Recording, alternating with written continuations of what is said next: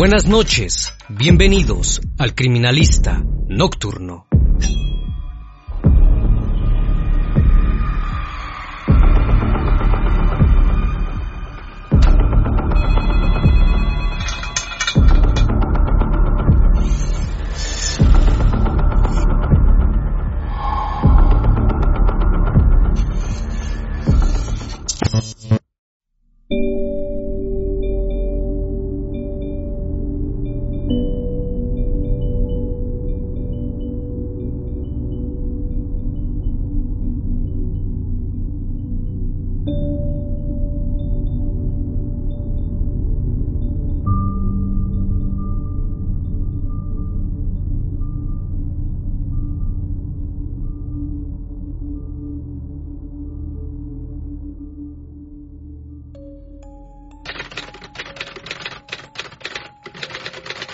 Majadahonda es un municipio español perteneciente a la Comunidad de Madrid. Originalmente el territorio fue una zona de cultivo y pastoreo, pero con el pasar de los años se convirtió en un lugar más poblado y hoy en día queda poco o casi nada de la comunidad ganadera y agrícola. Adriana Beatriz Giosa Nassini, de nacionalidad argentina, residente de esta localidad madrileña, desapareció sin dejar rastro desde el día primero de abril de 2015 y fue el punto de anclaje como comienza este caso. El 6 de abril, el hermano de la mujer argentina de 55 años de edad acudió con la policía para reportar que hacía varios días que no conseguía contactar a su hermana que le resultó extraño, ya que casi a diario hablaban, pero llevaba días sin saber nada de ella. Fue entonces que la Guardia Civil comenzó con la investigación y lo que descubrirían más adelante los dejaría sorprendidos. La mujer residía en la calle Sadecilla número 6 en Majadahonda, en un sencillo departamento que había alquilado hacía unos meses. Su hermano declaró a la policía que después del primero de abril ella no le llamó más. Solo dos días después recibió un mensaje de texto en el que le indicaba que iría de viaje a Europa. Lo que a él le pareció extraño fue que de la nada decidiera irse y trató de contactarla, pero no tuvo éxito. Nuevamente le mandó un mensaje y le dijo que se había marchado al extranjero y que no había ninguna novedad destacable, pero estas palabras lo intranquilizaron y la llamó varias veces, pero nunca obtuvo respuesta los agentes de la Policía Judicial de Majadahonda iniciaron la investigación y se dirigieron directamente al arrendatario de la mujer, un español de 32 años llamado Bruno Hernández, quien desde el inicio se negó a facilitar la entrada y el registro de la vivienda. Los oficiales le tomaron su declaración pero se abstuvo de dar más datos sobre el lugar donde supuestamente se encontraba la inquilina. Fue entonces que descubrieron algunas inconsistencias en su relato, lo cual les hizo sospechar de inmediato, además de que no permitió la entrada de la policía, por lo que tuvieron que solicitar una orden de registro a la propiedad, la cual fue otorgada inmediatamente por un juez. Los agentes tuvieron que regresar al domicilio con un mandamiento judicial. Era el día 7 de abril de 2015, cerca de las 8 con 10 minutos de la noche.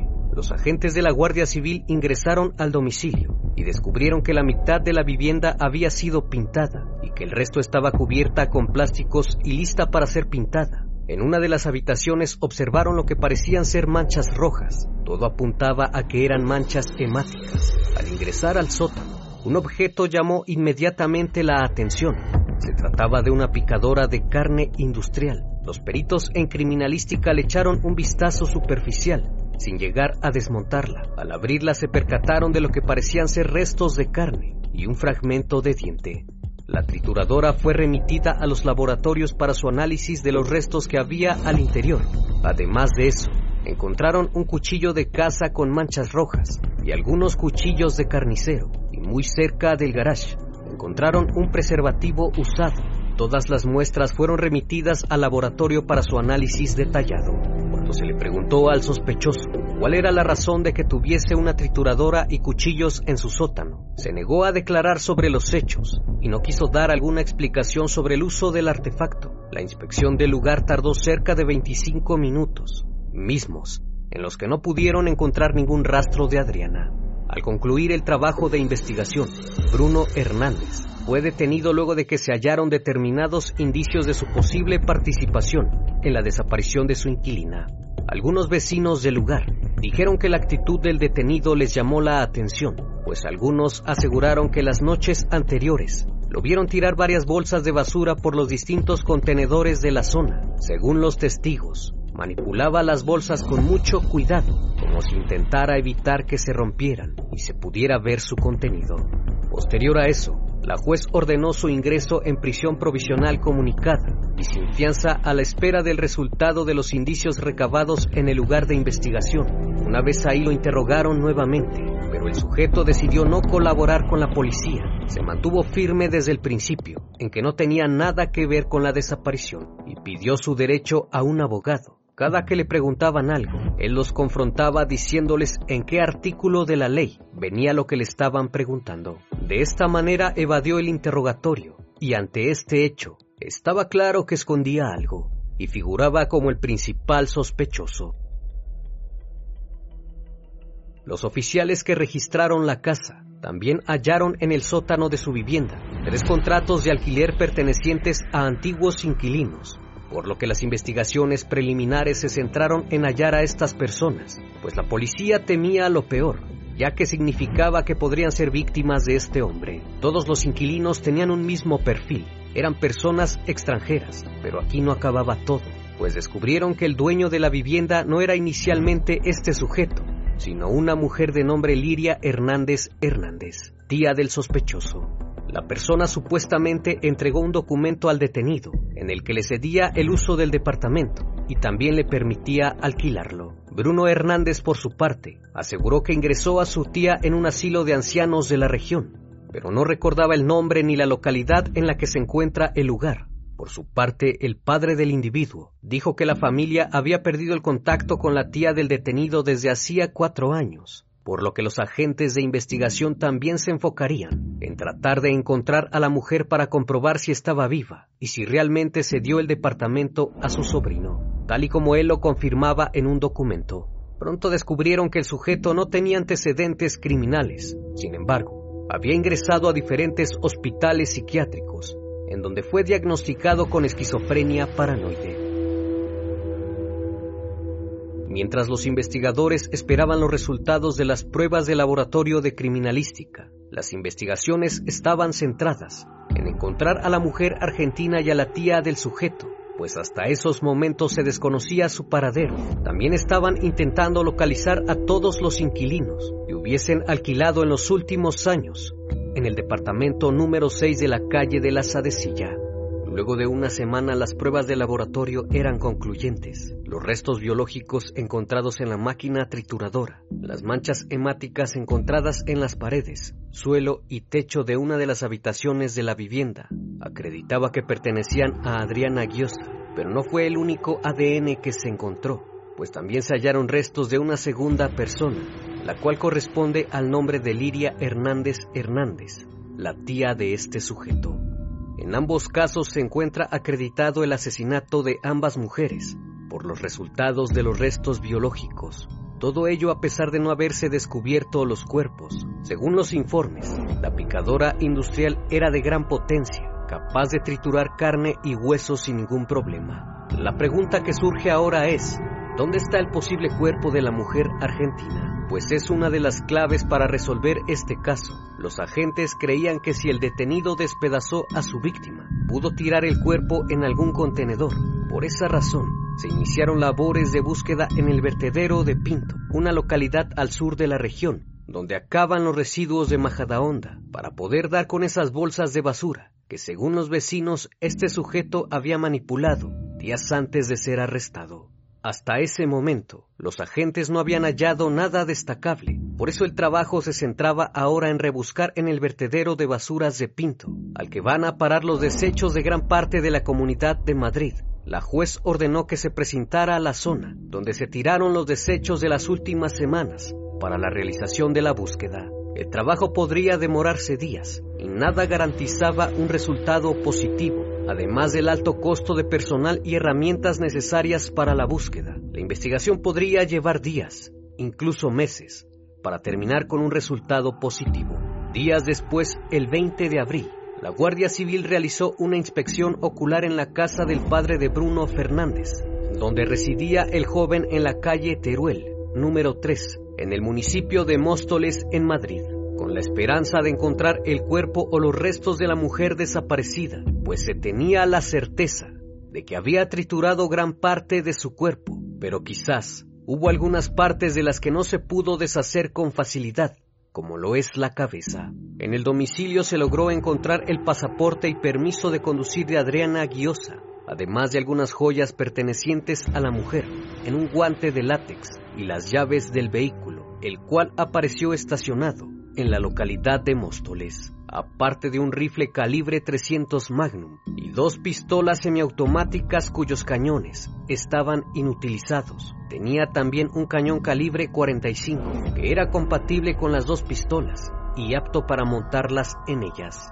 Igualmente tenía un silenciador para ser montado en las armas que poseía. Por desgracia, no lograron encontrar ningún rastro de Adriana y el acusado no quiso cooperar con la policía. Solo dijo que al momento de cometer los crímenes se encontraba con sus facultades mentales levemente afectadas, ya que padece esquizofrenia paranoide, habiendo sufrido varios ingresos hospitalarios en los años 2012 y 2014, justificándose diciendo que el padecimiento de dicha enfermedad limitaba su capacidad de entender y comprender el alcance de sus actos.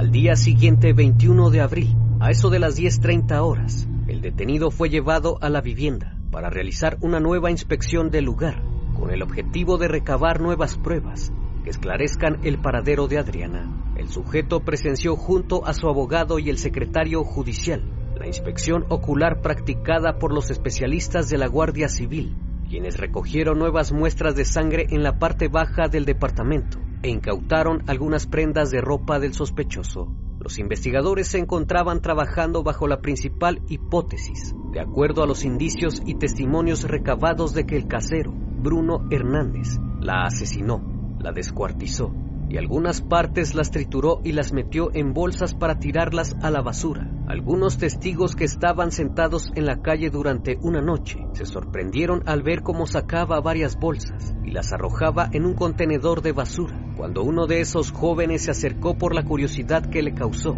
se percató de que al interior había lo que parecían ser restos de carne. Los vecinos aseguraron que en la vivienda habían pasado una decena de personas en los últimos cuatro años. La que más tiempo había durado era Adriana, que llevaba ahí unos cuatro meses, pues los inquilinos pasaban solo un día en el lugar y se iban, ya que decían que el dueño de la casa era muy raro. Cuatro horas después, los investigadores concluyeron la inspección. Durante la misma, Bruno se mantuvo frío en sus respuestas y respondía cosas que no le preguntaban, lo que complicaba aún más la investigación, pues no quiso explicar por qué tenía la trituradora, ni por qué el auto de la víctima apareció en el domicilio de su progenitor, ni siquiera el porqué de los mensajes de texto a los familiares y amigos de Adriana. A pesar de que los peritos intentaron obtener nuevas muestras, fue muy complicado, puesto que el lugar había sido lavado con lejía y con otros productos de limpieza, lo que dificultó extraer ADN,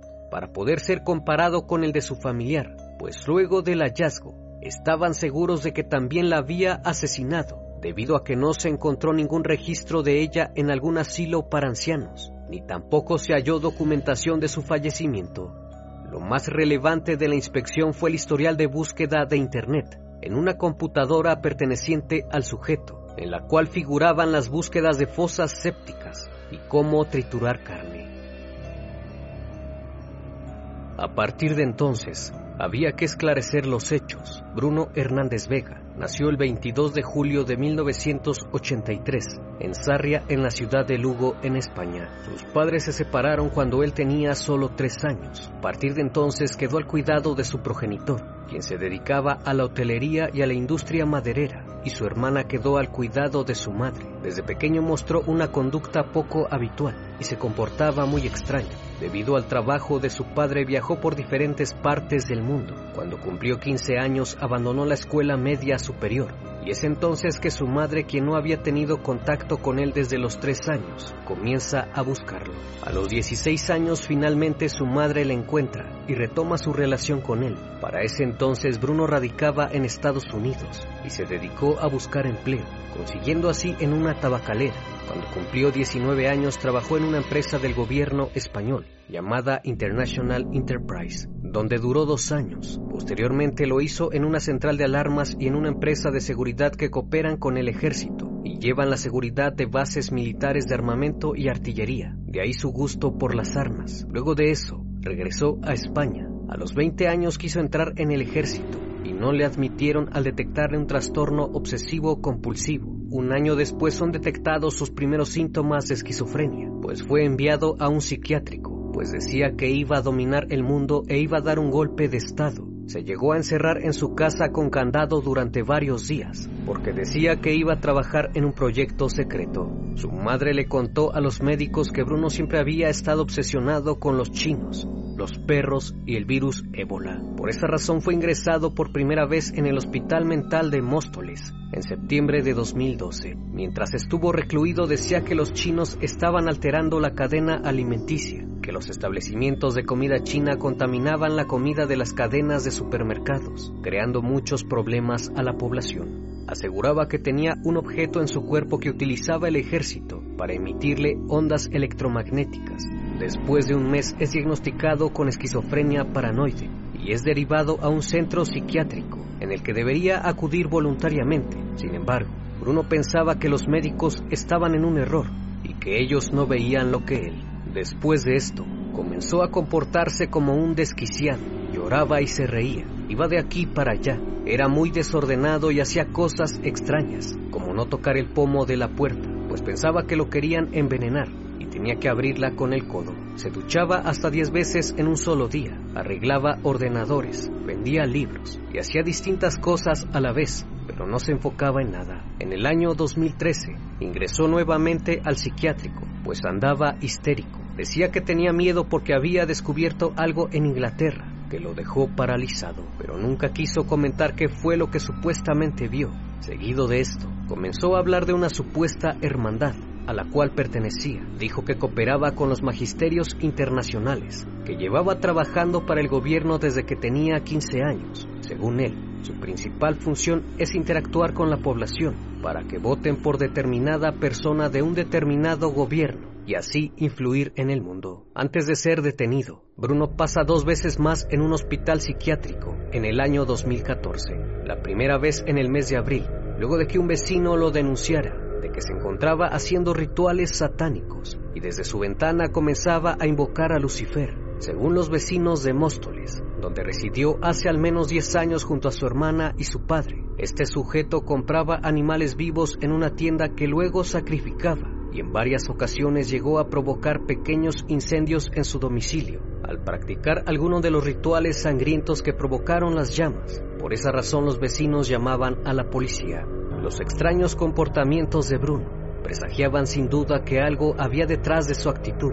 La mayoría del tiempo se asomaba por la ventana y gritaba a Lucifer, seguido de unas risas macabras como las de un loco. Otras veces daba golpes a la pared o se la pasaba quemando incienso todo el día. Arrastraba continuamente los muebles y ponía música satánica durante varias horas. Después se le escuchaba decir frases incoherentes y repetitivas, ser, venir, estar. Durante lapsos prolongados, ponía la voz muy grave, como si fuese otra persona, y de pronto se carcajeaba sin parar. Su último ingreso antes de su detención se produce en noviembre de 2014, después de que los bomberos lo rescataran a él y a su novia del sótano, en el que se habían encerrado, pues luego de un brote psicótico empezó a gritar la palabra Satán los vecinos pensaron que se autolesionaría, así que llamaron a la policía, los cuales lo llevaron a la fuerza nuevamente al psiquiátrico. Incluso la dueña de una tienda de objetos artesanales dijo que algunos años atrás le habían encargado fabricar un Cristo de marmolina, pero le pidió e insistió en que quería que tuviese mucha sangre, lo cual le pareció muy raro. Bruno tenía recetada una medicación especial, para controlar los episodios esquizofrénicos que sufría, pero muchas veces no tomaba el medicamento, pues decía que no estaba loco. En los últimos meses se le veía con una joven rubia extranjera que tenía un hijo, con la que los vecinos suponían mantenía una relación sentimental. Se trataba de Bárbara, a quien Bruno llamaba Verónica, una paciente del hospital psiquiátrico, la cual estaba diagnosticada con trastorno bipolar. Ella dijo a la policía que Bruno le decía constantemente que escuchaba voces que por medio del televisor le enviaban mensajes. Incluso dijo que a veces se ponía un chaleco antibalas y que en ocasiones se desconectaba totalmente, al grado de que no sabía quién era ni dónde vivía. Pero a pesar de todo, cuando estaba bien, era muy cariñoso, responsable y muy noble. El juicio de Bruno Hernández comenzó el 11 de septiembre de 2017. Entró a la sala a las 10.20 horas con un jersey sobre la cabeza para evitar ser visto por las cámaras. Durante todo el proceso apeló por su derecho constitucional a rechazar cualquier tratamiento, pues aseguró estar perfecto y que estaba representado por un superabogado de prestigio, conocido mundialmente como Mr. Bigotes. Su abogado intentaba demostrar que Bruno mejor conocido como el descuartizador de Majadahonda, debía ser eximido del delito, bajo el argumento de que al momento del hecho estaba privado de sus facultades mentales debido a la esquizofrenia y al brote psicótico que tuvo cuando perpetró el crimen. No obstante, los psiquiatras que lo evaluaron aseguraron que podría parecer que está loco, pero sabe perfectamente lo que hace, rechazando su argumento, pues dijeron que el hecho de que padezca una enfermedad como la esquizofrenia paranoide no significa que el acusado tenga anuladas sus facultades mentales, pues no se ha establecido una relación entre el delirio y los hechos cometidos. Su propia novia declaró que cuando perpetró el segundo asesinato, ni siquiera estaba padeciendo un brote psicótico. Cuando le preguntaron a Bruno si estaba consciente de lo que le estaban inculpando, él dijo que sabía que lo acusaban de la desaparición de dos personas, pero que él cooperaba con las fuerzas de seguridad del Estado y que sin duda le pusieron pruebas falsas para traerlo a la cárcel de Navalcarnero, en España. También dijo que se internaría ahí y se pondría en contacto con las personas de la hermandad para ver si tenía que permanecer por un tiempo o si lo querían ayudar. Poco después Hernández develó la vida y obra de la hermandad secreta, a la que dice pertenecer, asegurando que solo le interesaba la E y la R. Explicó al juez que si se ponía a observar cuidadosamente, las grandes empresas y las grandes celebridades llevaban ambas letras en sus nombres. Jean-Claude Juncker, Esperanza Aguirre, Berlusconi, Cameron, Teresa May, dinero, Internet, todos tienen la E y la R, incluso la palabra gobierno, agregando además que su tía también pertenecía a la hermandad. La reconstrucción indica que el 13 de abril de 2010, el acusado privó de la vida a su tía Lidia Hernández. Posteriormente procedió a destruir el cuerpo de la víctima, utilizando la máquina picadora industrial Breyer, modelo P22, comprada el 29 de julio de 2008 a nombre de un tercero inexistente, pero con el número de teléfono del acusado y con destino en su domicilio, lo que significa que luego del fallecimiento del hijo de su tía, planeó durante dos años el crimen una vez que se deshizo de su familiar, falsificó su firma en un documento que le permitía la posibilidad de rentarlo durante 15 años y obtener el beneficio económico. Finalmente engañó a los hermanos de Liria, diciéndoles que se había marchado a Ávila y que no quería verlos. Todo eso supone una elaboración del delito que en nada acredita que sus facultades mentales estuvieran anuladas ni alteradas gravemente. En cuanto al asesinato de Adriana Aguiosa, se dice que se provocó la noche del primero de abril de 2015, sin que se hayan determinado los mecanismos que lo causaron. Posteriormente utilizó la misma máquina picadora y destruyó el cuerpo, arrojando los restos a la basura. Su cuerpo nunca apareció, ni se sabe dónde quedaron las cabezas de ambas mujeres para hacer creer a las personas que Adriana seguía con vida y se había ido de viaje. El día 3 de abril acudió a un Burger King y escribió una carta mecanografiada dirigida al gerente de ese establecimiento, mismo donde trabajaba Adriana, manifestando su voluntad de dejar el puesto de trabajo. Seguido de eso, utilizó su celular y envió mensajes a sus familiares y amigos más cercanos para decirles que se iría a Europa. Incluso el 6 de abril viajó a Barcelona y utilizó el teléfono de Adriana para registrar su ubicación en dicha ciudad para que fuera más creíble. El problema para Bruno fue que las cámaras de seguridad de las estaciones de Atocha y Sanz le grabaron en ese viaje. Al final, en ninguno de los dos casos se ha establecido una relación entre el delirio y los hechos cometidos. Todo supone una elaboración del delito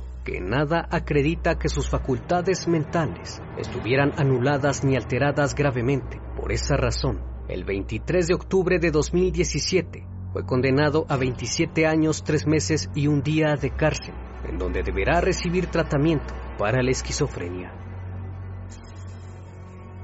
Como cada noche, estimado público, agradezco su compañía. Si aún no estás suscrito, te invito a que lo hagas y formes parte de esta gran comunidad. No olvides seguirme a través de las redes sociales. Esto es El Criminalista Nocturno. Hasta la próxima emisión. Buenas noches.